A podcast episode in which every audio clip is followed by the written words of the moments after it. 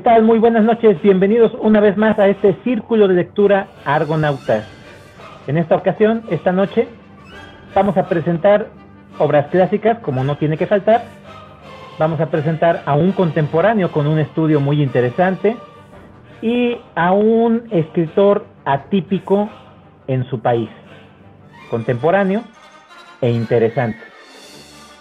Vamos a saludar a mis compañeros panelistas para ver qué es lo que nos van a presentar esta noche. Juanito, muy buenas noches. Platícanos qué nos vas a presentar. ¿Qué tal? Buenas noches para nosotros y buenas noches para quien nos escucha. Yo les voy a presentar la noche de Maupassant. Perfecto, Juanito. Andas con todo. Luis, buenas noches. ¿Qué es lo que traes en esta ocasión? Hola, ¿qué tal, Salvador? Buenas noches a mis compañeros también aquí presentes una vez más en este círculo de lectura. Este, a los que nos están escuchando, gracias. En esta ocasión traigo lo que es Primer Amor de Iván Turgenev. Perfecto. Luis, tú no nos fallas con los clásicos. Iván, buenas noches. ¿Qué es lo que nos vas a compartir en esta ocasión, Iván? Buenas noches, amigos. Chava, saludos a toda la gente que nos está escuchando. En esta ocasión voy a compartir un libro que ha sonado últimamente mucho, del escritor francés Emmanuel Carrer. El libro se llama El Reino. Perfecto, Iván. Y yo soy Salvador, su servidor. Yo en esta ocasión les traigo Monster de Naoki Urasawa. Esperamos que sea de su agrado, pasen un buen momento con nosotros y esto es Argonautas.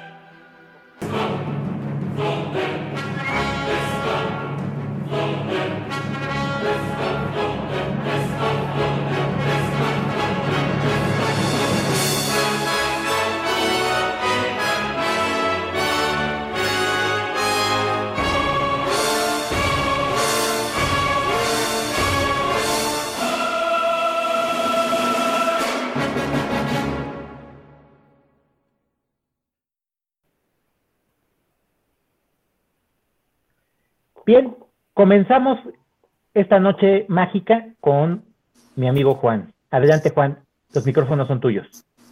Gracias, ¿qué tal? Buenas noches. Les voy a contar una historia de Maupassant que se llama La Noche. Es un personaje, no tiene nombre, es un personaje que dice que apreciaba más la noche. La noche es diferente, es fresca. Puedes salir a la calle y ver las estrellas, que en el día no lo puedes hacer y dice que su cuerpo se sentía contento, sus piernas querían caminar, su cuerpo quería salir, se sentía feliz de que fuera de noche. Y él eso quería hacer, quería salir. Y entonces se arregló, salió a la calle.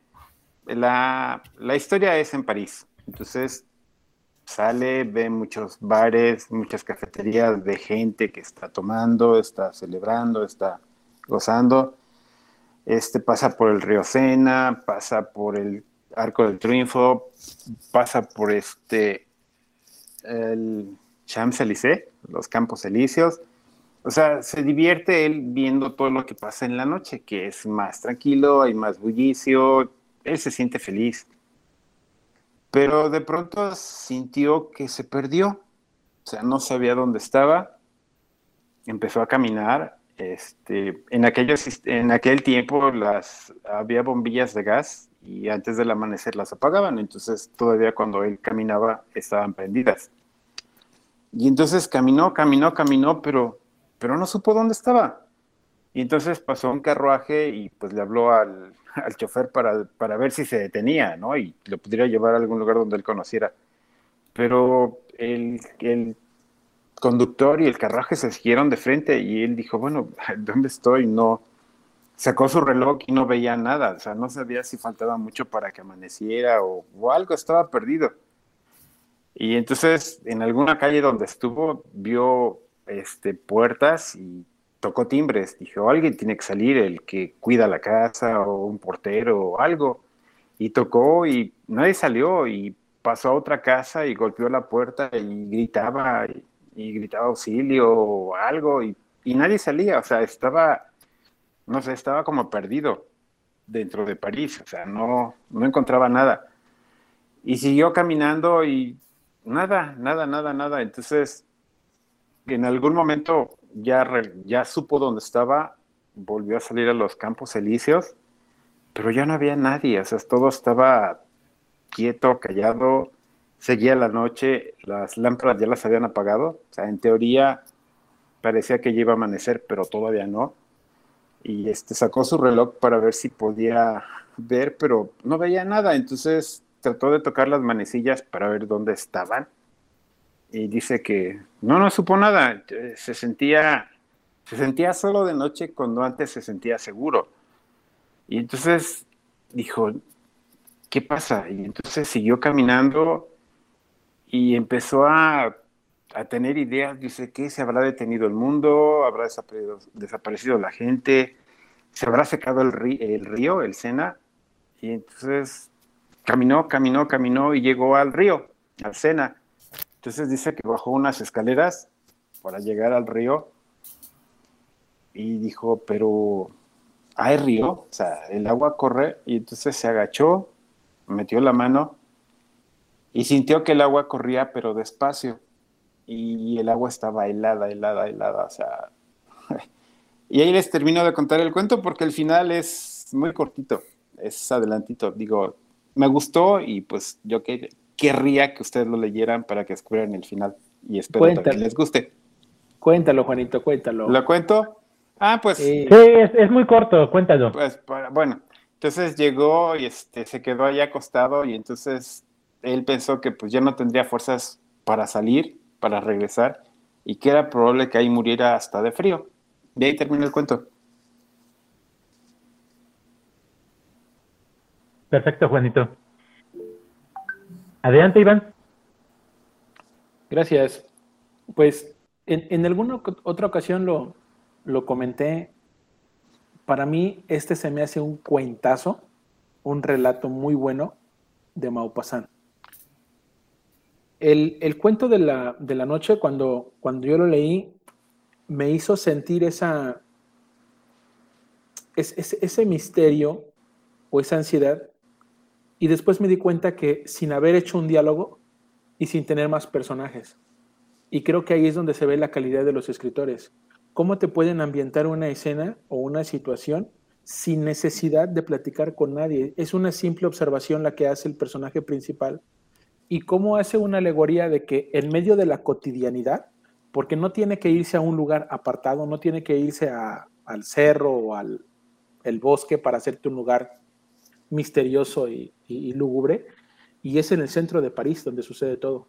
Y yo recuerdo mucho una parte del cuento, no sé si la recuerdas, Juan, donde, donde dice que él cuando se encuentra perdido, dice que empieza a caminar a la calle y llega a la esquina, dice, y voltea y siente el frío, no hay nadie, las lámparas titilando, dice, y entonces esa imagen a mí me quedó muy, muy clarita de ese cuento, y dije, este cabrón, ¿cómo puede hacerte sentir esa, esa sensación? sin, únicamente con hacer una, breve descripción, porque tampoco sus descripciones son tan abundantes, pero hace las descripciones precisas para que tú sientas eso. Y luego hace todavía más alegoría cuando viaja, cuando baja al, Sena, y es que pues se han visto los cuadros y las pinturas, todo el río está, a cada cuadra creo que hay unas escalinatas para poder bajar, que es muy común que la gente baja a caminar al Sena. Y esa parte final a mí se me hizo buena. El hecho de que hay ausencia de tiempo, que es cuando no ve el reloj, eh, hay una ligera neblina, no, no sabes a qué hora está, está completamente solo y, me, y me evoca esas películas eh, apocalípticas, ¿no? O post-apocalípticas donde aparecen las ciudades completamente desiertas y no hay nadie. Y digo, ¿cómo este cuate lo hace, pero sin necesidad de una recreación visual?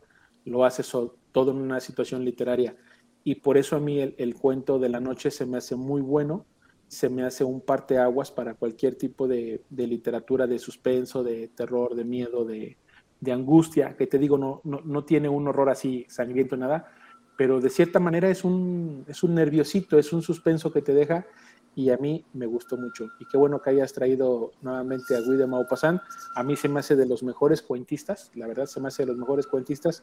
Y este en especial creo que es con el que, con el que yo aprendí a identificar la literatura de Guy de Maupassant. Adelante, Luis. Fíjate que este rato también me gustó mucho, como bien lo contaste. nos va a hablar de un personaje muy, muy pensativo, muy este.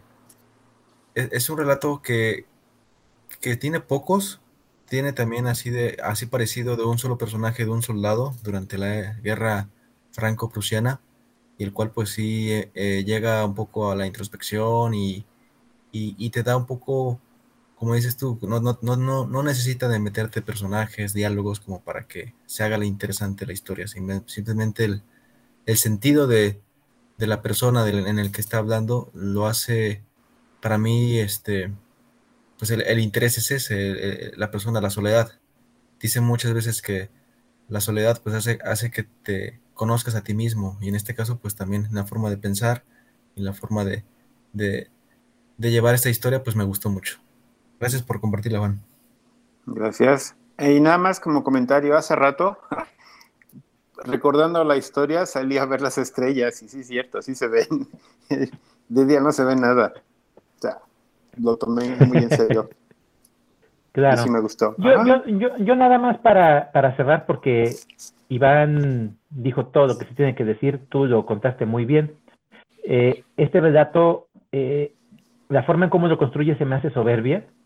Me, me fascina eh, esa ambientación que hace con esa descripción tan sencilla y breve que te centra bien. Y yo creo que lo que maneja en, excelsamente es el manejo del tiempo, porque eh, ¿a qué me refiero con el tiempo? Eh, eh, la forma en cómo está escrito. Te va llevando con un ritmo muy, muy vertiginoso y hace que tengas ese sentimiento de, de, pérdida, de, de oscuridad, de, soledad. O sea, a mí me encantó, me fascinó ese relato. Es de los primeros que leí también de, de, Maupassant. Y este, pues qué bueno que estés leyendo a este tipo de autores, Juanito, porque en definitiva esto te va a ayudar a formarte como lector y a tener un criterio más amplio en, ese aspecto, porque vas a poder reconocer lo que es la buena literatura de la literatura que nada más está ahí como comercial o como simplemente eh, para pasar el rato, le llaman actualmente. Pero bueno, yo celebro mucho que leas este tipo de escritores y que los disfrutes, porque eso es lo más importante, independientemente de que a mí me gusten, que tú los disfrutes. Muy bien, Juanito, tienes sellito de aprobación. Seguimos. El siguiente en la noche es Luis. Vamos a ceder los micrófonos. Platícanos sobre esta historia. Adelante, Luis.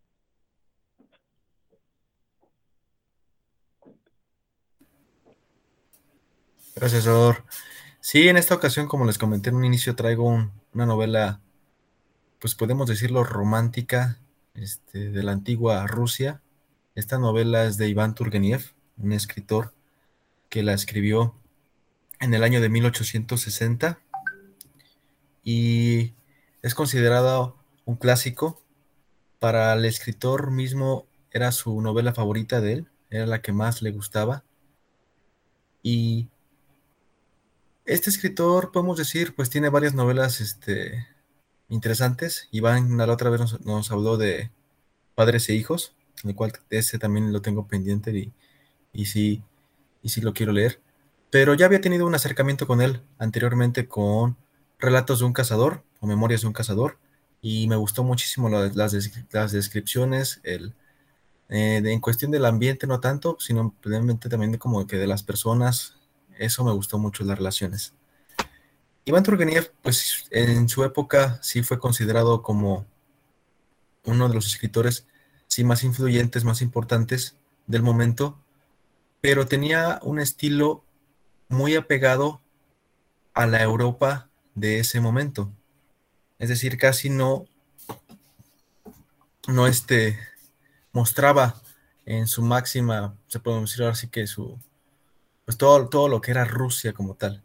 Él estaba más pegado o quería escribir más allegado a, los franceses, a, los ingleses, que quiero resaltar que él, él tuvo una gran amistad con Gustave Flaubert, uno de los escritores más importantes también de Francia en ese momento. Y finalmente, pues él, él muere allá. Él, él, muchos, muchas de sus obras también las escribe en francés. Entonces él, él podemos decir que sí fue un gran escritor ruso, pero siempre con tendencia a, otros países. Tuvo muchas discusiones con Dostoyevsky, con este, Dostoyevsky lo hace parodia en un personaje de él, en una obra que se llama Los Demonios, y Tolstoy también lo tuvieron grandes problemas, de hecho hasta se retaron a un duelo, pero finalmente después se, se disculparon, ¿no? Entonces sí, ¿por qué? Porque Dostoyevsky y Tolstoy pues eran, este, como decimos, pues, es la vista, o sea, de, de, su pueblo lo, lo, resaltaban y siempre hablaban muy bien, ¿no? Entonces, sí, era normal en esa época hablar francés y ruso por la aristocracia que, había ahí, ¿no? De hecho, este Dostoyevsky también traducía en francés algunas obras eh, al ruso, pero, pero ellos reflejaron mejor a, a la persona rusa, de Rusia. Y esta novela me gusta mucho también porque va a relatarnos lo que es pues el amor en un adolescente, podemos decir así. Es, el personaje principal, que también es el narrador, se llama Vladimir Petrovich, el cual pues es un, es un joven en el que vive con una, una familia adinerada, este, y pues tienen este, pues unas grandes hectáreas, tienen caballos, tienen este, sirvientes, no les falta nada. Y a un lado de su casa van a llegar unos extranjeros, van a, van a vivir, van a llegar unos este, pues nuevos inquilinos, se puede decir, ¿no? Entonces, al llegar, se dan cuenta de que pues, llega una princesa, una princesa ya grande, es una señora, pero pues llega quebrada, no tiene dinero, los muebles que llegan pues son viejos, siempre se está quejando de sus deudas y con esta princesa va a llegar una hija, una hija de ella que se llama Sinaida Alexandrova, Alexandrova, que va a tener 21 años y pues de acuerdo a las descripciones pues del mismo este, narrador, pues son, es, la consideran como una mujer muy bella, muy hermosa, esbelta, este, blanca, eh, muy propia. Este, esa fue la primera impresión que tuvo Vladimir al verla, ¿no? Entonces es una novela que, pues de entrada, nos va a hablar de un joven que se va a enamorar, va a terminar de enamorarse de, Sinaida, pero pues es, es, es esa transición.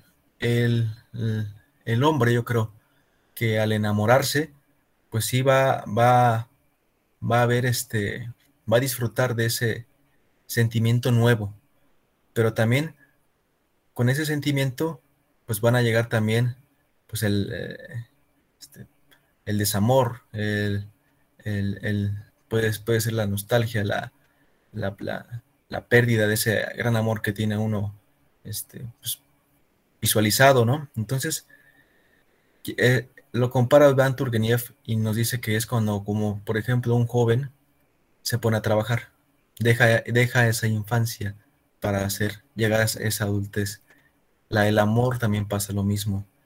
Y normalmente se tropieza en un inicio porque no conocemos ese, ese idioma, no tenemos el léxico, él, dice como para, para este, controlar esos sentimientos. La inexperiencia pues los hace ver y aquí lo va a hacer con Vladimir Petrovich, que lo, realmente me gustó mucho. Es un joven pues que sí se va a enamorar de ella, va, va, va a presentarse, va la va a sentir muy linda con él, eh, muy atenta. Y una vez que su familia la invita a, su casa, hasta a la princesa y a su hija, pues ella, él, va a notar algo muy raro ahí. Y es que ella, la, él la va a notar muy indiferente con él.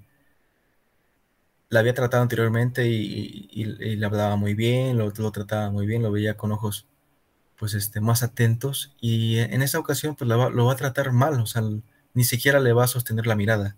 Entonces ahí él es, él es cuando él siente que, pues el desprecio, siente, se siente pues, triste, en ese momento no quiere saber nada de ella, pero pues él, ya al momento de salir de la fiesta, pues ella le dice, ¿sabes qué? Pues ven a verme a las 8 en mi casa, y él pues de repente al verla sonreír pues ahí lo, le, le ganó el sentimiento y pues, pues, regresó esa ilusión del amor. Entonces él decide ir a esa, a esa hora. Cuando, cuando llega su sorpresa, pues es que hay varios hombres ahí en, esa, en esa, este, pues, podemos decir, esa reunión en la cual pues están haciendo como trucos de magia. Hay un poeta que pues le recita dos poemas a esta Sinaida y él pues le da celos obviamente.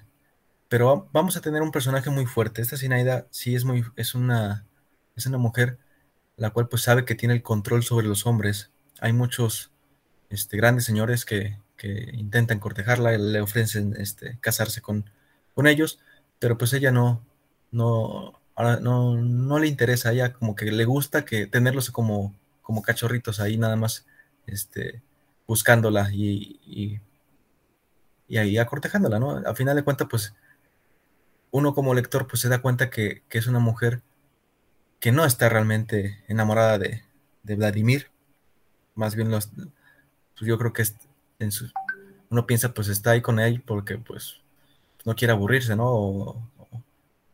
no son sus intereses. Si ella es una mujer así, pues lo que uno como lector pues espera que, que es, no, es una, no es un amor que va. Pero pues aquí lo, lo triste es de que Vladimir pues no lo ve y él sí está muy ilusionado va y la busca, va y, lo rechaza y, vuelve a entristecerse. Y el tema se pone bueno. Digo, no quiero contarles el final, pero el papá va a ser, el papá de este, de Vladimir, va a ser el culpable del desamor que va a sentir él. ¿Por qué? Porque se entera de que pues ella, ella tiene un amante y resulta ser que es el papá. Su papá es el amante de ella. Entonces él, él al momento de, enfrentar a ese amante, porque él no sabía, pues él, él tiene una navaja y él, lo iba a asesinar, ya tenía todo planeado, pero pues se da cuenta que era el papá, el padre, pues él se desilusiona totalmente. Esta novela empieza, no, no les quise contar el, el inicio, digo, porque pues él es una reunión de caballeros y él tiene ya la edad como de 42 años y él es el que va a, describir la historia de su primer amor. Y este es lo que les, acabo de contar, ¿no? Que no, es, no era nada corriente, lo dice muy bien. El final es sorpresivo, no les quiero contar el final, más, más, más la temática y el tema va muy bien, van de la mano. Me gustó mucho, es, una, es un libro que que nos adentra muy bien, pues no nada más en la sociedad rusa, sino que también, pues algo, algo tan universal, común como lo es el amor, el, la familia y, en este caso, pues esa transición de, de podemos decir, la de, la, de la adolescencia a la adultez por, por, este Vladimir. Entonces sí, sí es un, es un, es un libro muy bueno, me gustó mucho. Eh, el cual pues sí lo, sí lo recomiendo. Es el segundo libro que ya leo de él y, la verdad es que sí, sí me gusta mucho. Vladimir. Este, pues sí, Iván, Iván Turgenev, esa es, esa es la, historia que traigo hoy, una, una historia muy rusa. Perfecto, Luis. ¿Alguien quiere comentar sobre esta obra que acaba de presentar Luis? Adelante, Iván. Ah, híjole, ¿Por, dónde, ¿Por dónde comenzar después de todo lo que, lo que escuchamos? Primero, primero decir que leer a los rusos es una labor muy bonita y de las que personas que nos estén escuchando y que no hayamos leído tantos rusos, yo les quiero hacer la invitación a que lo hagan, porque vamos a encontrar en cada uno de los escritores posturas distintas. Y creo más o menos entender la parte de la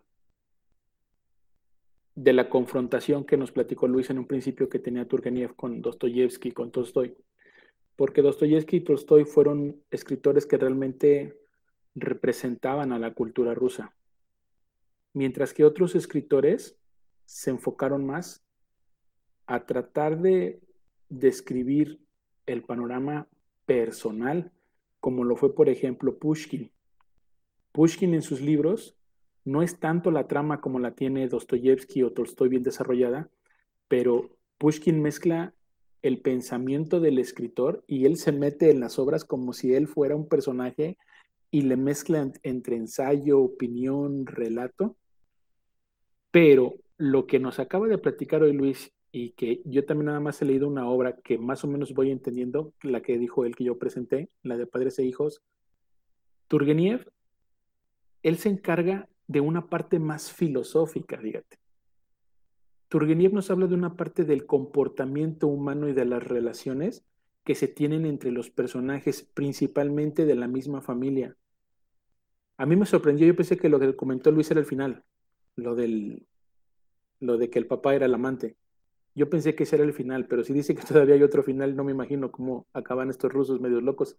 Pero, pero creo que va por ahí, creo, creo que va por ahí esa, esa disputa o esa discusión de, de, de, quién trata de demostrar mejor la situación. Pero yo digo que no puede ser como, como catalogados en el, en, el, en, el mismo, en el mismo cuarto. O sea, yo digo que a Turgeniev se le sirve aparte, porque Turgeniev nos explica más que la historia, creo que te explica el comportamiento que van teniendo los personajes en relación con los más cercanos y cómo una, una persona puede esperar lo mejor o lo peor del que tiene enfrente.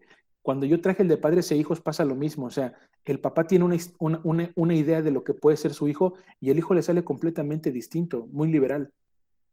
Ahorita, por ejemplo, Luis nos platicó de este cuate que ya estaba dispuesto casi, casi hasta matar al amante y cuando se da cuenta que es el, el padre, pues dice, pues no manches, pues ya no, ya le piensas, o sea, eh, pero no sé hasta qué grado, digo, hasta que leamos a lo mejor nosotros la obra, pero hasta qué grado te hace una descripción completa como pensando, por ejemplo, en la escena, ahorita dijo Luis con la navaja o el cuchillo en la mano, se me ocurre la misma escena de Dostoyevsky, ¿sí? de, Raskolnikov con el hacha en la mano, y te apuesto que las escenas son completamente distintas. Cada uno lo explica a su manera, pero mientras en una obra te está explicando la situación y la trama, en el otro te está explicando la situación psicológica, afectiva y emocional que tiene el personaje. Y por eso creo que Turgeniev, yo cuando lo leí primero dije, está raro, pero en realidad Turgeniev se debe de leer un poco más despacio porque, porque hay que irle entendiendo a sus personajes, si no, como que no le hayas bien el sabor a la historia. Creo yo que, que, hay que darles una oportunidad cada uno de estos cuates tiene un estilo completamente distinto. Tengo pendiente todavía yo, por ejemplo, a Gorky, que Luis ya lo trajo, este, y que también Juan nos compartió un cuento de Gorky el día de terror. Eh, por ahí también todavía este, tenemos a Gogol, que ya hemos compartido. Entonces, hay un puñado de escritores rusos que de verdad te los puedes llevar de uno por uno y vamos a ir encontrando cosas muy buenas y cada uno en su, en su estilo y en su forma. Gracias Luis por compartirnos este libro. Yo sé que es uno de los más famosos y también, pero te digo nada más, yo he leído el de Padres e Hijos, pero ya me has animado a, leer este porque la historia también se escucha, se escucha buena. Claro, yo también eh, en el mismo ánimo del comentario de Iván, considero que los autores rusos tienen una característica muy peculiar que en definitiva es las emociones humanas la forma en cómo las presentan, me parece una delicia, una verdadera delicia. Siempre te deja algo, encuentras un autor ruso y la mayoría de la gente lo que piensa es que son pesados, que son lentos, que son aburridos, pero te encuentras tanta riqueza en cada uno de sus obras y son totalmente distintos. Tú quisieras decir, ay, es que ya leí a un autor ruso y ya sé cómo escriben los demás, pero no. Cada uno tiene una característica, una peculiaridad, eh, un estilo totalmente diferente del otro y a pesar de que muchos de ellos son muy regionalistas, sus obras son totalmente distintas. Eso yo lo celebro mucho y yo también eh, considero que se les tiene que dar una oportunidad, una checada y en definitiva uno sale enamorado de ese tipo de literatura. Gracias por compartir esta obra, Luis. Continuamos contigo, Iván. No cierres tu micrófono. Danos con Tokio para ver. Perfecto. Pues sí, fíjense que este libro llegó a mí prácticamente por, por una recomendación de lo que platicábamos el otro día de los libreros, de los que venden libros, pues a mí me lo recomendó un, chavo de los que trabajan en Gandhi. Eh, simplemente yo pregunté por él. Le dije, oye, ese libro lo he visto anunciado en el folletito que da Gandhi mensual y demás. No, ese es muy bueno. Dice, si no te lo has llevado, llévatelo, que no sé qué, que no sé qué tanto. Total, que tiene descuento y además, y lo he visto este libro y, la verdad es que está caro para lo que... A mí no me gusta mucho ese tipo de, de, encuadernados, pero bueno, no sé si los, lo aprecian bastante algunas otras personas, pero este libro creo que vale como 600 pesos. Y yo dije, no, pues está, está caro para lo que es, pero bueno, cuando yo lo, lo conseguí, lo conseguí a un precio de ganga. Y dije, pues me lo llevo porque pues además he escuchado que tiene buenos comentarios. El reino de Manuel Carrer. Yo, Manuel Carrer, la primera vez que lo escuché fue en una feria de Guadalajara porque vino de invitado. No recuerdo si fue por ahí del 2016, 2017, por ahí vino eh, este cuate de, invitado. Es francés. Y en, en, uno de los, en uno de los folletos que tiene Gandhi explicaban que probablemente es el escritor francés más interesante que existe vivo. O sea, de los que están vivos, probablemente es el más importante hoy en día. Dije, bueno, pues ya es mucha, mucha mercadotecnia, mucha publicidad, y luego su obra del reino tiene el, premio Le Monde, ¿no? dije, bueno, pues ya tanta cosa, pues a lo mejor algo, algo debe de traer de interesante este señor. Yo, yo lo compré también porque en un principio yo pensaba que el reino, y, por la imagen que trae, pues yo me, yo me imaginaba que era como más de, de, judíos. Yo pensé que iba a hablar como la historia judía o algo así como el reino prometido, es lo que yo me imaginaba. Lo que se encuentra en este libro es algo raro y, eso es lo que me cuesta un poquito reseñarlo. Es raro porque el escritor así lo es, el, tipo, y, y ya he, he, visto más opiniones de él en internet, y la gente dice que es un escritor raro, es un tipo diferente. ¿Qué es lo que hace Carrera en este libro? Según él, es investigación. Y cuando yo empecé a leer eso, dije, no, dije, esto ya lo he leído en otra parte. Y me acordé luego, luego de Caballo de Troya de Benítez, ¿no? Aseguran, aseguran, aseguran que no es novela lo que escriben. El señor dice que, no, que esto no es ficción, esto es investigación pero es una investigación que para algunos otros escritores en otras áreas ya está como muy buscado. Es una investigación sobre las escrituras sagradas del, del judeocristianismo. en una carta es los hechos de los apóstoles y, perdón, en una parte son las cartas de los apóstoles y en otra parte es este, se, se, se mete mucho al personaje de Juan él asegura que no es ficción y que es investigación, pero por pasajes, el tipo te platica como si lo hubiera visto, como si lo hubiera vivido. Y te dice, Juan caminó para la izquierda y se comió esto y peleó con fulanito y se sentó en la mesa con tal. Yo digo, ¿cómo pueden llegar a una investigación de estos textos sagrados y poder asegurarte a qué hora comieron, cuándo fueron al baño, con quién durmieron, quiénes eran sus amigos, qué fue lo que dijeron. Ahí a mí me cuesta, me cuesta mucho ya creer que esta parte no es ficciosa. Pero la crítica dice que es, que es ficción, aunque él diga que no, la crítica lo sigue poniendo en la ficción.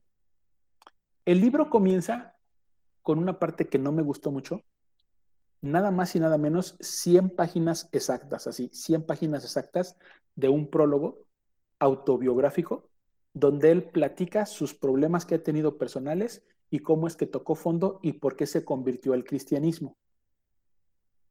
Y a partir de ahí empieza, y yo dije, como, como que esa parte de la, historia personal como que la pudo haber omitido, creo que para muchos lectores puede ser un ahuyentador más que un, un hilo conductor. Si te platico 100 páginas mi historia de mi vida, del por qué me hice cristiano, pues a lo mejor a mucha gente no le interesaría. Y exactamente así, ¿eh? no te miento, en la 101, 102 empieza a hablar ya directamente sobre, sobre Juan. Y dices, bueno, pues ya empezó lo bueno. Le busca, le busca, le buscas. Más adelante, y la, y la tercera parte habla sobre, sobre el Evangelio de Lucas, que es uno de los evangelios más vilipendiados y apedreados, porque pues mucha gente dice que ese ni existió y otros dicen que lo escribieron muchos años después y que está reescrito quién sabe cuántas veces. Y él se mete en ese rollo de esa discusión y de cierta manera trata como de, de poner un orden en las cosas y de que las cosas que han sucedido con el Evangelio, pues tratar de decirlas como más, más humanas. Que me perdone Manuel Carrer, pero mucho de lo que tiene aquí lo, lo puedes ver en los libros de Benítez.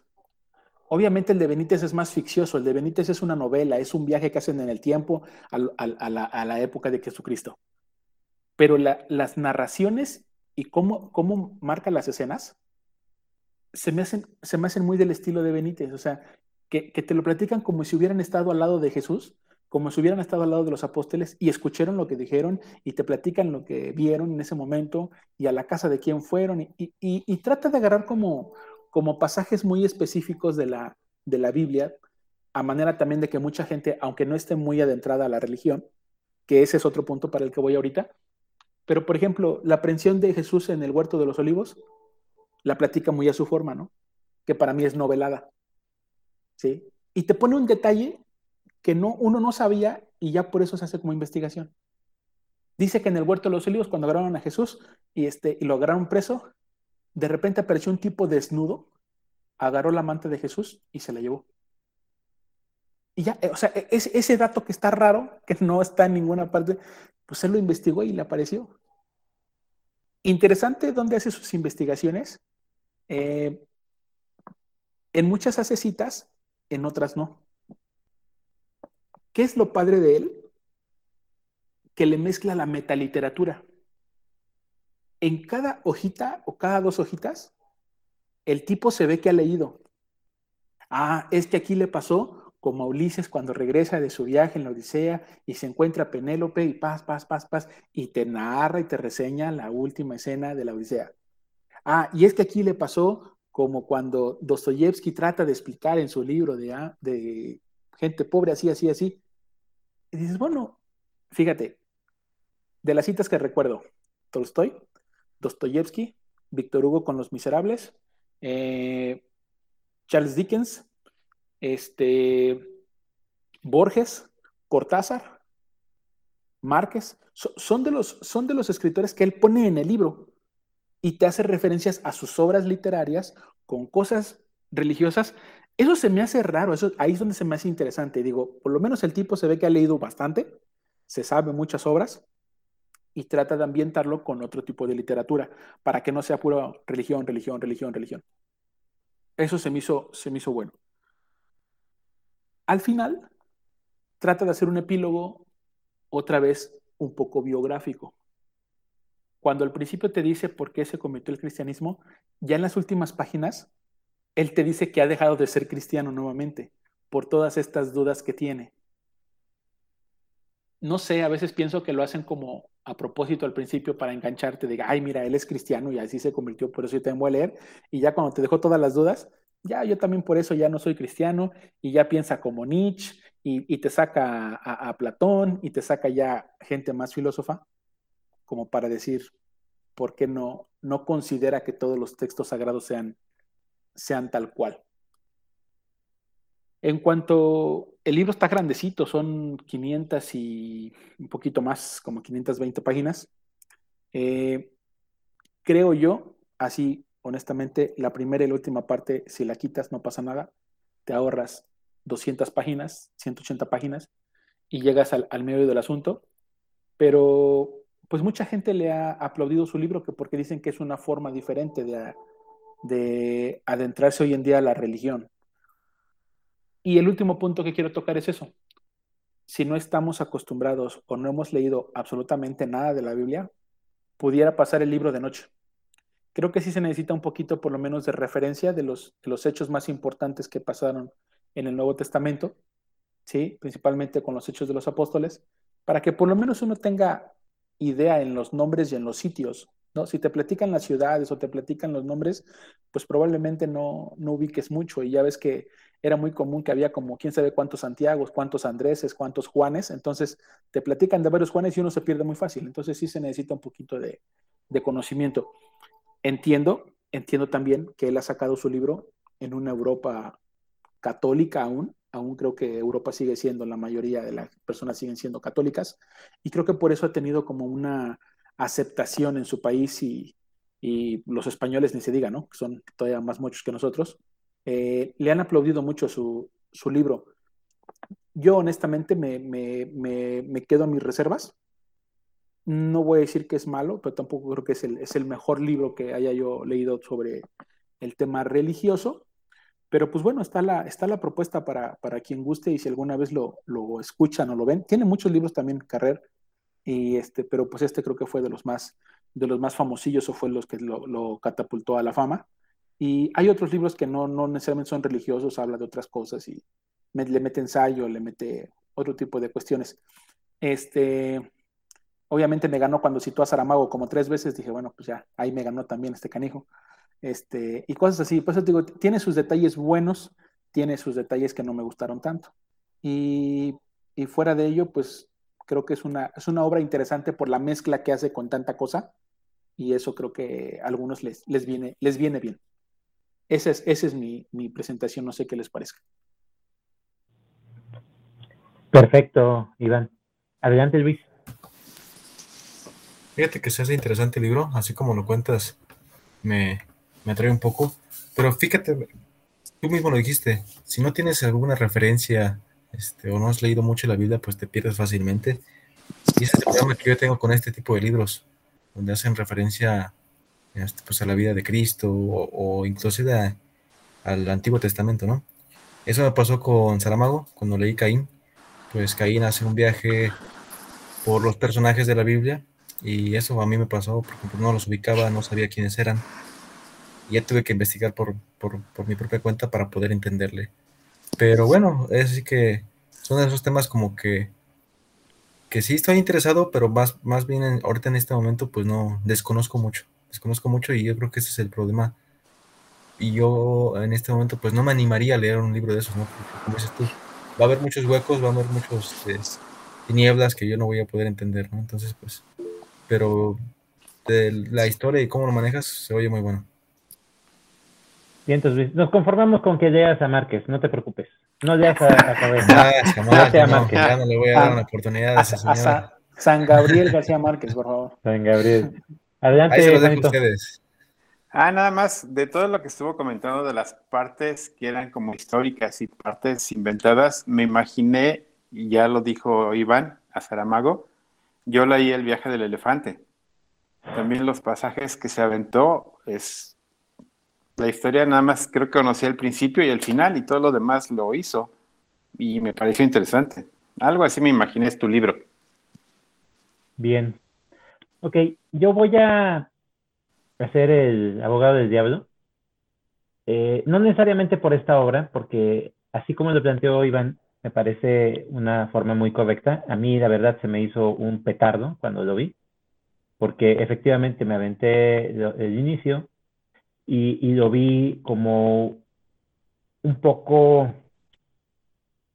Em, no quiero usar la palabra pedante porque al final de cuentas es un gran escritor, pero al momento de mostrar todos esos problemas que, tuvo y por qué se volvió a cierta religión, me pareció una introducción excesivamente larga, por un lado. Por otro, tiene obras que me han parecido muy buenas. Eh, ese estudio que hizo sobre Philip K. Dick, que es uno de los escritores que me gusta mucho de ciencia ficción, Yo estoy vivo y vosotros estáis muertos, me pareció muy, muy bueno. De, hecho, toca varios puntos que, me gustaron y que, que, yo pensaba por todo lo que había leído de Dick.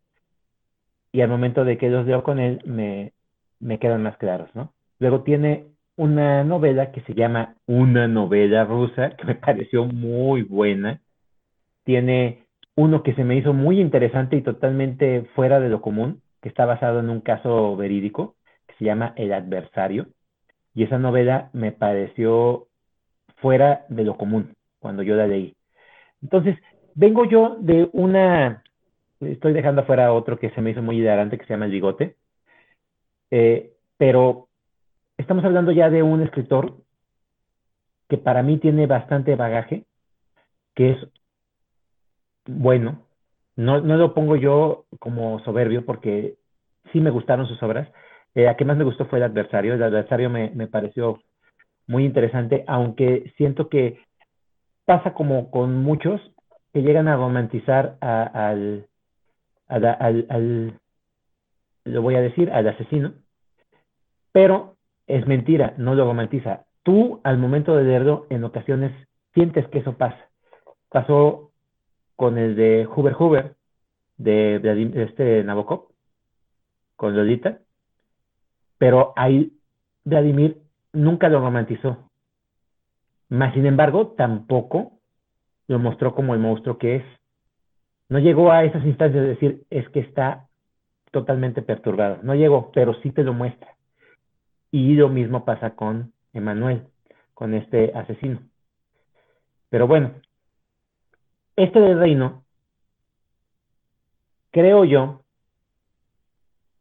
que es de esos libros que no se tienen que leer por leer. ¿Y a qué me refiero? Lo acaba de dar el punto y es muy interesante lo que dijo Luis. Él no se animaría, ¿por qué? Porque no tiene el contexto para poderlo disfrutar. Y eso es lo que a mucha gente le pasa. Ve un éxito y se va sobre el éxito, pero resulta ser que no tiene ni papa de conocimiento de lo que es la religión. Este cuate es agnóstico, por ejemplo. Y agarra el libro por la simple intención de que es un, es un bestseller, es un exitazo, en Gandhi lo recomiendan porque es un libro muy bueno, y se lleva a la desilusión de su vida porque no le entiende nada, porque tiene que estudiarlo, porque tiene que aprender otras cosas, porque tiene que investigar. El libro para él no le dejó absolutamente nada. Y eso es parte de lo que tiene la mayoría de la gente cuando no tiene idea de qué leer. Eso pasa. Yo le llamo que es una decisión a ciegas deberías de primero hacer una introspección para ver qué es lo que tú quieres leer en ese aspecto. Y Cabaret tiene esa particularidad de que ahonda demasiado en una temática. Es de esta nueva, de esta nueva corriente literaria, por decir, porque pues el cuate no, no escribió ahorita, o sea, estamos hablando de que su primera obra creo que salió publicada en el 86, que es la de El Bigote, creo yo, no me acuerdo bien, no me hagan mucho caso. Pero estamos hablando ya de un autor que tiene bastante tiempo. Se le compara con Welbeck, que son los, los, autores del momento en, Francia, que para, a mí para nada me gusta Welbeck, me parece muy árido, me parece muy simple, no me gusta su literatura, o sea, yo lo estoy diciendo desde mi perspectiva, de simple mortal que soy. Y Cabrera, a mí muy poco me gusta en sus ensayos, muy poco. El ensayo este definitivamente de Philip K. me ganó porque pues es un personaje que me gusta mucho, es un escritor. Y las demás novelas, porque yo sí dije, yo voy a buscar novelas, no me voy a, meter en, pensamientos y filosofía. Y es que Carrer no tiene la necesidad de escribir. Ese cuate es rico. Escribe por simple placer. Entonces su estilo va de lo literario a lo ensayístico. No hay una definición concreta. Por eso, en ocasiones, yo creo que Iván sintió que lo estaba platicando como si fuera una, una historia y por eso no le creyó que fuera una investigación, por la forma en cómo lo platica. Y aparte de que pues son ciertas cosas que a lo mejor suenan hasta chisme, ¿no? Ese es el problema que tiene que haber, que va desde lo ensayístico a lo literario. No hay un estilo conciso en ese aspecto. Tiene otra obra que fue con la que yo sentí que, que me conecté más, que se llama Bravura, y me conecté más porque es un tema que hemos platicado muchísimo y es el de la noche en la que surgieron esas grandes obras que son El vampiro de Polidori y Frankenstein de Mary Shelley. Habla sobre esa noche y es que todos los escritores querían hablar sobre esa noche. Todos han platicado sobre eso, todos han hecho una novela sobre eso. Han querido, algunos. Algunos lo han logrado y muchos se han quedado porque pues es un tema demasiado masticado y nada más lo presentan como si ellos fueran los más novedosos y no lo es. Y Carver lo presenta y lo presentó de una forma tan bien estructurada y bien escrita que me convenció completamente. Es lo único que quiero comentar. A mí me parece un escritor interesante por la obra que ha generado, por algunas de sus novelas, pero el ensayo a mí sí no me agrada demasiado. Su ensayo para mí llega hasta cierto punto a perderse en otros temas, cuando tiene un tema en particular que está hablando y no lo desarrolla de una forma que a mí me guste. Es mi particular opinión, o sea, no, no crean que, es una, una, una crítica hacia, hacia él. O sea, simplemente a mí, en, en ocasiones en sus ensayos no me convence. Es lo que quería yo aportar. Muchas gracias, Iván, por esta aportación tan interesante de Emanuel. Y pues bueno, me toca a mí cerrar. Voy a presentar una obra totalmente atípica, fuera de lo que nos acaban de presentar mis compañeros panelistas, y esa es la de Monster, la, serie de Monster de Naoki Urasawa. Esta, historia y este escritor me parecen eh, muy, muy interesantes porque se sale de lo que la mayoría de la gente piensa cuando te dicen un manga. ¿Qué es un manga? Un manga es una historieta japonesa, en pocas palabras. Esa es la definición. Es como si fuera un cómic, pero a la inversa. ¿Por qué? Porque para empezar lo leen al revés. No lo leen de izquierda a derecha, ellos lo leen de derecha a izquierda. Esa es la primera característica. La segunda es que es un formato totalmente gráfico que tiene diálogos y que tiene eh, narración. Entonces, es el mismo formato que nosotros conocemos como historieta, pero de otro lugar.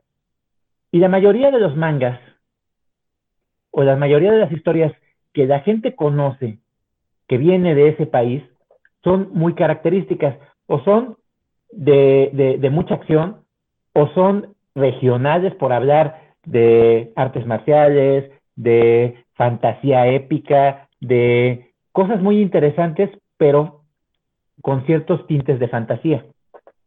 Y entonces llega este escritor, Naoki Urasawa, que es un gran escritor. De hecho, esta obra la presenta y hace toda una cosmogonía alrededor de ella. Escribe una novela que se llama Another Monster. Y en esa novela ahonda todavía más en esa historia que te presenta. Pero bueno, me preguntarás, ¿cuál es la historia que, tanto estás comentando? Porque no me has dicho absolutamente nada en todo este momento que, llevas tú en el micrófono. Ok, te lo voy a comentar. ¿De qué trata esta historia?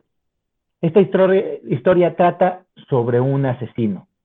Y me vas a decir, un asesino, todos hablan de eso, chava. De hecho, acabas de comentar sobre un asesino en el adversario de Manuel Carrer. Y tienes toda la razón. ¿Cómo es posible que una historia tan simple a ti te haya impactado. Ahí te va, ¿por qué me impactó? Número uno, la forma en cómo la presenta este escritor.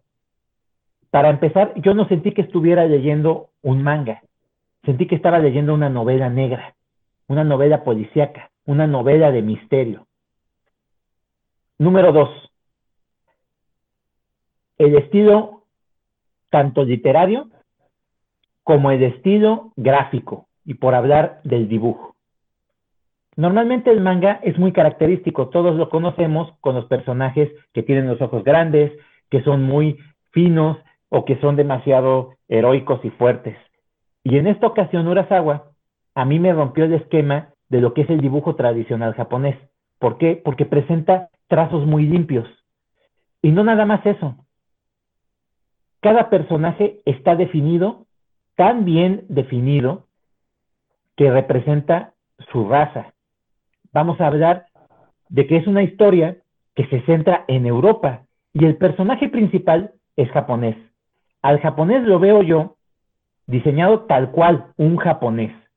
A los alemanes los veo y los veo tal cual, alemanes. A los europeos representa razas turcas, representa a los checos, representa a hasta cierto punto a varias este, etnias de, Europa y las hace de una forma tal cual que no deja de ser un estilo de dibujo característico del manga, pero que sí tiene las características de cada región. Y eso me pareció muy bueno. A mí, que me gusta mucho la pintura y el dibujo. Yo lo vi y dije, esto es hermoso. Mucha gente me decía, oye, pero es que no, está bien simple, su dibujo es muy simple. No, no, le digo, sí tienes razón. Es muy simple porque tú estás acostumbrado a ver escenas de pelea, de acción trepidante. Y aquí este cuate utiliza mucho lo que son las emociones. Ves a los personajes que están en completa agonía y te la crees. Ves a los personajes que están sufriendo y te la crees. Ves a los personajes que están sorprendidos y así lo sientes tú. Y eso es lo que me gustó de este escritor. ¿De qué va la historia? La historia trata del famoso doctor Tenma, que es el personaje principal. Es un japonés que está haciendo su residencia en un hospital de Alemania durante la Alemania que está dividida en oriental y occidental. Este cuate, este, este médico, Tenma, es una persona muy humilde, bastante capaz y tiene muchísimo talento. Es un gran cirujano. En el hospital en el que está, el director ve mucho potencial en él y lo que hace es apropiarse de, su, de sus estudios, de sus trabajos, utilizando su poder. Y este cuate, como es un cuate demasiado noble, pues le dice que sí, a todo lo que él le diga le dice que sí, porque aparte de todo, aparte de que es su jefe, aparte de que es un gran director renombrado y, y, es este súper conocido en toda Europa, es su suegro, está comprometido con su hija. Entonces cada vez siente más presión con respecto a lo que tiene que hacer si es que este director le pide algo.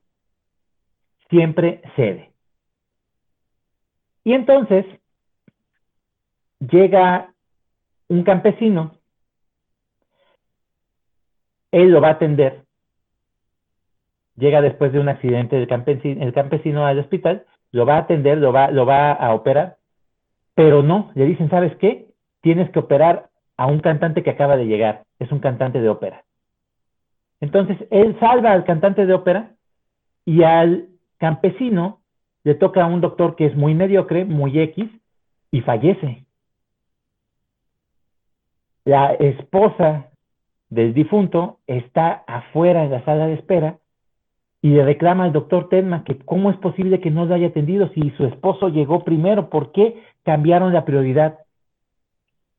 Y ahí se queda pensando el doctor Tenma, ¿qué es lo que pasó? En una cena con su prometida que se llama Eva, él plantea esta situación y su prometida le dice, no te preocupes, no pasó nada. Es que esta, esta señora no entiende que las vidas no valen lo mismo. La vida de su esposo no valía lo mismo que la vida de un cantante de ópera. ¿Cómo ella se puede poner en el mismo nivel? Entonces Telma cada vez va entendiendo más que él se está perdiendo en ese mundo.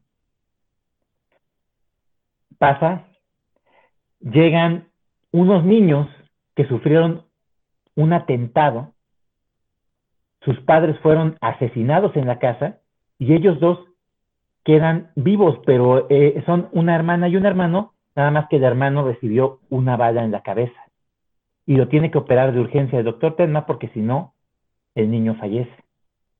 Está preparando nuevamente para operar a este niño, pero llega el alcalde que también sufrió un infarto y lo tiene que operar porque así lo decide el director. Entonces el, doctor Terna dice, no, es que no, o sea, tengo que operar al niño. ¿Cómo voy a operar a una persona? Yo ya me preparé, ya tengo a mi equipo, ya estoy, ya estoy nada más para entrar a la sala. Dice, no se preocupe, se va a encargar de él el doctor fulanito. Usted ocúpese del, del este, gobernador. Y para esto, como vieron que titubeaba, el director del quirófano le habla al director del hospital y el director, Tedma, te lo encargo mucho, que sobreviva él, porque gracias a él vamos a tener más ingresos en este hospital, más apoyo. Te lo encargo. Cuelga y al momento en el que Tedma suelta el teléfono, toma la decisión y dice, no más. Se va a la sala con el niño, deja al gobernador con el eh, doctor Pusidani Meeste, y pues fallecen, fallece el gobernador y Tenma logra una cirugía exitosa retirando una bala directa del cráneo de un niño. Ahí es donde su vida tiene un giro monstruoso porque lo pierde todo pierde a la prometida, la prometida no quiere estar con un tipo que no va a apoyar a su padre y que no sabe cuál es la posición que tienen que tener los doctores. Los doctores son como dioses. Pierde su posición en el hospital, ya no es más cirujano en jefe, pierde la confianza del director, el director ya no quiere más su trabajo a pesar de que es un genio, ya no lo va a ascender y también le dice claramente que él no va a poder hacer absolutamente nada en toda Europa porque así lo va a decidir él. Lo va a tener en el ostracismo total. Entonces Tema se vuelve un doctor eh, vicioso, empieza a tomar, eh, se dedica ya nada más completamente a sus pacientes. Y así es como él se vuelve más querido todavía por la gente. Pero resulta ser que el niño que él salvó sigue en coma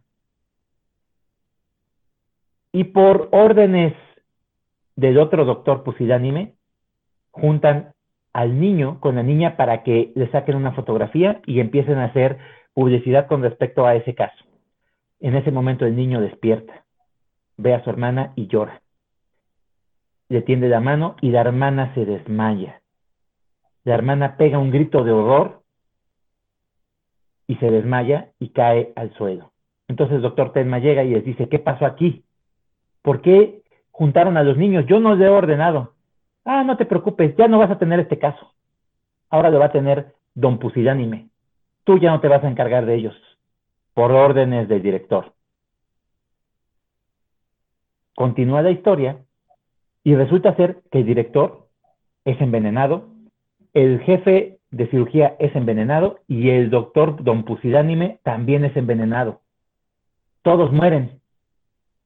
Los niños desaparecen y Tenma es el principal sospechoso. ¿Por qué? Porque él obtiene el puesto debido a que es el más capaz, se vuelve el director, se vuelve el director de, cirugía, el, principal, y llegan a investigarlo, pero no encuentran ninguna evidencia de que él sea el asesino. Sigue el tiempo, hay un asesino más que tiene él que, que, que operar porque pues es el único testigo de todo una, de un atroz, este, atroces asesinatos, y la policía lo atrapó, pero está herido. Entonces Tenma lo, lo, opera, y este cuate le empieza a platicar a Tenma que el monstruo viene por él. Y Tenma se queda, ¿quién? El monstruo. Es que usted lo salvó. Y el monstruo tiene, lo tiene usted como, como su padre, lo ama, lo quiere, entonces va a venir por usted. Y Tenma deja su puesto en el hospital y hace una persecución de esta persona que resulta ser el niño que él salvó. Esa decisión que tomó de una forma tan consciente de lo que era la ética y la moral, lo atormenta ahora porque sabe que él salvó a un asesino. Pero para esto, la policía no cree que exista ese tal monstruo. Cree que el doctor Tenma es el monstruo. Y hay un, hay un detective muy, muy interesante, este personaje, que todo el tiempo tiene un tic en el dedo y pareciera que está tocando un teclado. Y lo que hace es recabar la información que tiene en su cerebro y sacar todos los datos. Es una computadora viviente este cuate. Es un gran detective y ese cuate va tras de Tenma. La obra es tan vasta y tan extensa no les estoy contando nada. Lo que les acabo de contar es el primer capítulo de la obra. La obra te va a presentar esa carrera trepidante entre Tenma y el famoso monstruo. Te va a contar el origen de este asesino, cómo es posible que un niño se haya convertido en, un monstruo que puede manipular a la gente y que no nada más la manipula, sino que esa gente tiene tanto temor de encontrárselo porque representa todos sus temores y sus demonios. Es una persona de temer. Tan así que los mismos militares le tienen pavor a ese monstruo. Esta historia es tan rica y tan vasta que te estoy platicando porque no nada más se mete en lo que fue la Alemania, que estaba completamente dividida por los comunistas y por los capitalistas, sino te mete en una historia más oscura todavía, cuando la, incursión de este eh, régimen nazi, pensaríamos nosotros, es el mal que acechaba completamente a Europa, pero no es así. Te hablan sobre conspiraciones de otros países como lo es Checoslovaquia, te hablan sobre los rusos, te habla sobre muchísimas cosas que se hicieron en su momento. Y cómo es que la humanidad tiene un lado tan oscuro, cómo es que cierta gente llegó a ese punto de la programación mental, cómo es que se crearon ese tipo de experimentos con gente. Todo esto te lo platica esta historia y eso fue lo que a mí me fascinó. Hay personajes completamente desarrollados que me parecen increíbles. Hay asesinos, hay eh, este, la mafia, una incursión de la mafia, hay eh, una persecución por parte de la novia desdichada, hay una una redención por parte de Tenma porque llega a encontrar a la hermana de, este asesino y él va a tratar de salvarla, pero para salvarla tiene que descubrir toda la historia de ellos dos, de los dos hermanos. Todo esto es una historia tan interesante, el final es tan, tan exquisito para mí, me encantó, me encantó la forma en cómo este escritor te fue llevando de un punto a otro y el final es una escena. Es una escena, no tiene diálogo, pero la escena es impactante por cómo construyó la historia completa. Y eso es lo que yo les presento en esta ocasión. No quisiera ahondar más porque definitivamente puedo hablar de muchísimos temas con respecto a esta obra. Esta obra la presenta la editorial Panini, actualmente la presentó en nueve volúmenes. Eh, la novela está editada por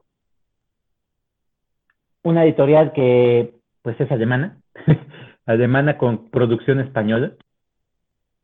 Y este, la obra original también la trajeron eh, hace mucho tiempo, lo que fue la extinta editorial Mundo Beat, la trajo en 16 tomos. Eso es lo que yo les presento, muchachos. No sé si les haya interesado. Espero haberlos logrado, logrado por lo menos tener la semilla de la curiosidad de qué es esta obra y que quieran leerla. Yo los conmino a que la puedan leer. No sé si hay alguien que quiera comentar algo sobre lo que acabo de platicar. Adelante, Juanito. Pues nada más, muy interesante. Es así como de la lista futura. Me gustó. Me gustó. Todo muy bien, Juanito. Inténtalo. Léela y no te va a dejar indiferente. Adelante, Iván. Gracias, Chava. Pues, pues sí, como lo dijiste, este iba a ser un libro completamente distinto a lo que, a lo que presentamos el día de hoy. Y fíjate que yo no he tenido la oportunidad de agarrar una obra como estas, porque anteriormente también nos has compartido otras. Y, y yo quería preguntarte si es como, quiero entender que es como una tesitura por parte de los orientales que agarran como, como obras que parecieran en un principio sencillas, pero con la complejidad que se van metiendo en los temas, hacen como algo más robusto. Así más o menos lo, entiendo, que, que, sus obras las van cargando de diferentes temas para poderte entregar como algo mejor elaborado. La vez pasada también nos comentaste otra que habla sobre libros y sobre historia y sobre otras cosas, y ahora nos presentas esta, pero pero no sé hasta qué grado es como, como muy normal en ellos. Eh, fíjate que yo creo que lo, interesante de ellos es cómo la van desarrollando. Este cuate empieza como una simple historia de, misterio. Empieza como una historia de misterio, como una novela negra de un asesino y ya, para de contar.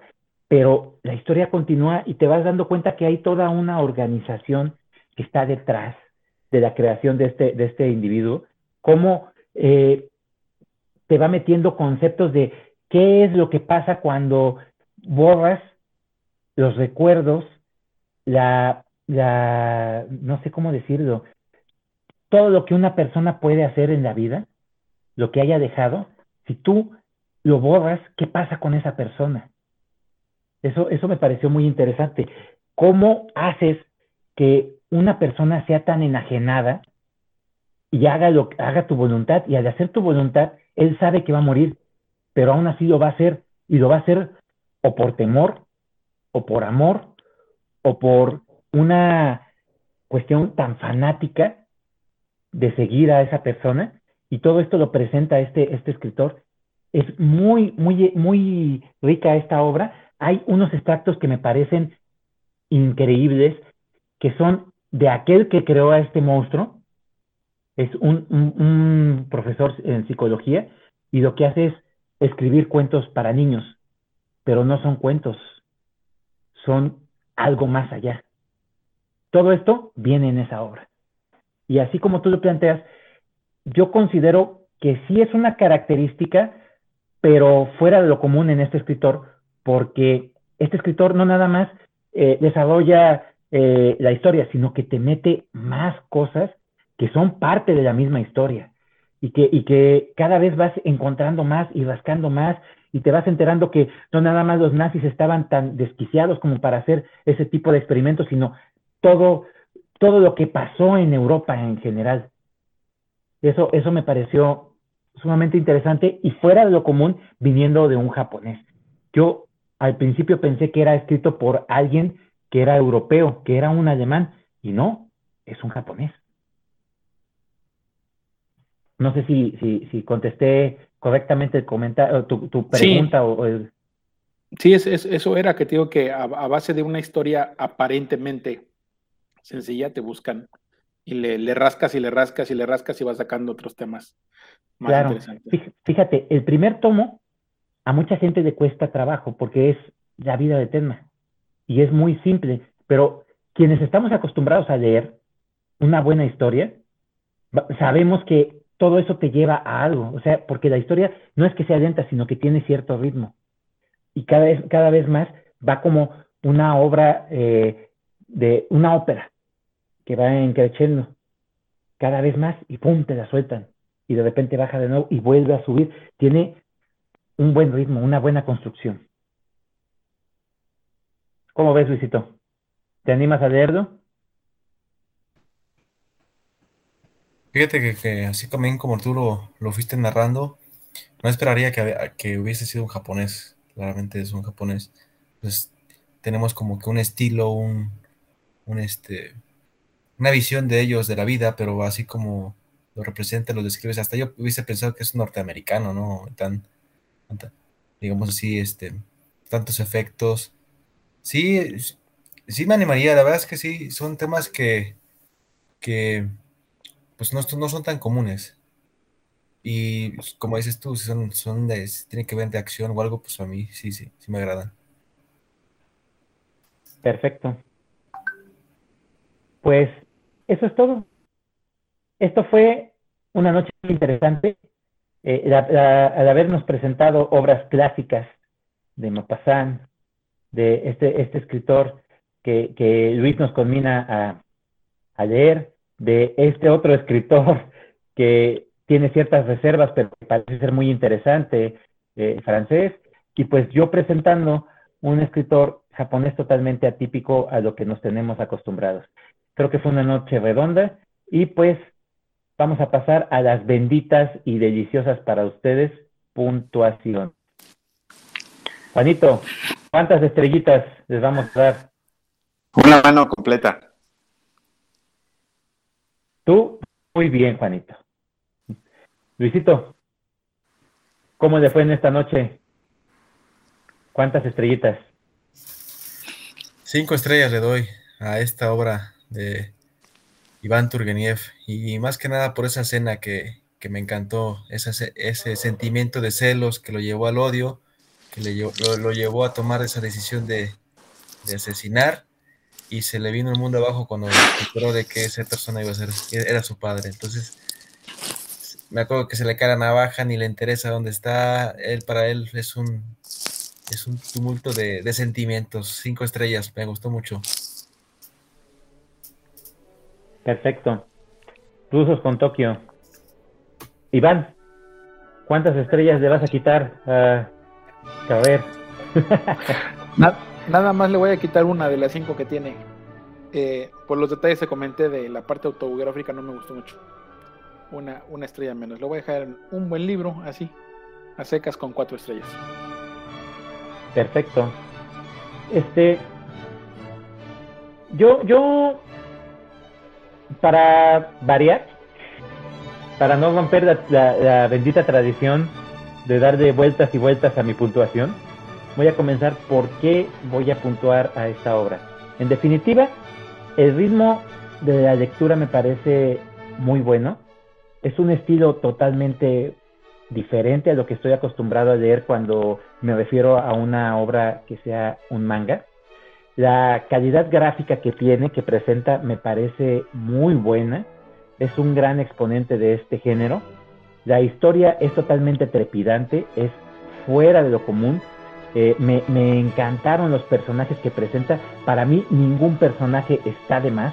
Todos tienen algo, algo que ver con la historia todos presentan ciertos escenarios y vas viendo la evolución de cada uno, me parece una historia totalmente redonda, fuera de lugar.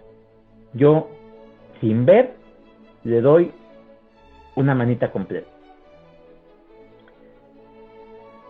Para, para no variarle, ¿no? Para variarle un poquito. y bueno, es así como hemos llegado al final de este programa. Quiero recordarles a todos los que nos escuchen que tenemos redes sociales que nos pueden encontrar en nuestra página de, internet que es www.argonautas.com, no me acuerdo si es así, lo dije bien, Iván, o tú, tú tienes más el dato fresco, dime cómo es correctamente. Es www, eh, de lectura argonautas.com, eh, diagonal WordPress. De todas maneras está escrito en la descripción de nuestro podcast para que de ahí lo puedan copiar y puedan ver el enlace. Gracias, Iván. De igual forma tenemos página de Facebook y es igual, Círculo de Lectura Argonautas. Ahí nos pueden encontrar y pueden buscar todos los programas desde el primero hasta el más reciente para que los puedan escuchar y disfrutar en el momento en que ustedes lo quieran. Y pues no me queda más que decir que este programa fue muy interesante y vamos a como es debido. Juanito, muy buenas noches. Buenas noches para nosotros, buenas noches para los que nos escuchan y ojalá les haya gustado nuestra participación. Saludos. Luis, buenas noches. Buenas noches, este, agradecer a la gente que nos escuchó. Ojalá que hayamos provocado un interés en las obras que aquí se presentaron. Y pues nos vemos nuevamente la siguiente semana con más libros. Saludos. Iván, buenas noches. Buenas noches a todos mis amigos panelistas que compartieron hoy, a, los demás amigos panelistas que no, que no pudieron estar, pero que seguramente nos escucharán. También un saludo para ellos y toda la gente que nos sigue en este podcast de Círculo de Lectura Argonautas. Gracias por su tiempo y nos vemos en el próximo episodio. Yo soy Salvador, su servidor. Les quiero recordar que no somos críticos literarios, pero lo hacemos con mucho gusto. Y todo lo que hacemos es para difusión de esta gran, gran pasión que tenemos nosotros, que es la lectura. Espero les haya gustado. Escuchen en el momento en que ustedes este, puedan. Y no me queda más que decir gracias totales. Nos vemos en un próximo programa.